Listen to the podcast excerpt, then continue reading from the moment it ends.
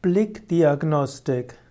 Blickdiagnostik ist eine Form der Diagnostik von Krankheiten.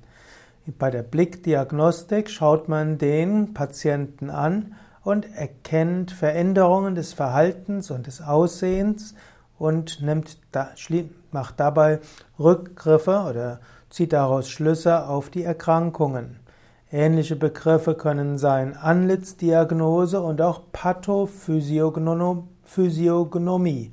Physiognomie ist die Lehre vom Aussehen eines Menschen und die Pathophysiognomie ist die Lehre von den Krankheitsursachen eines Patienten.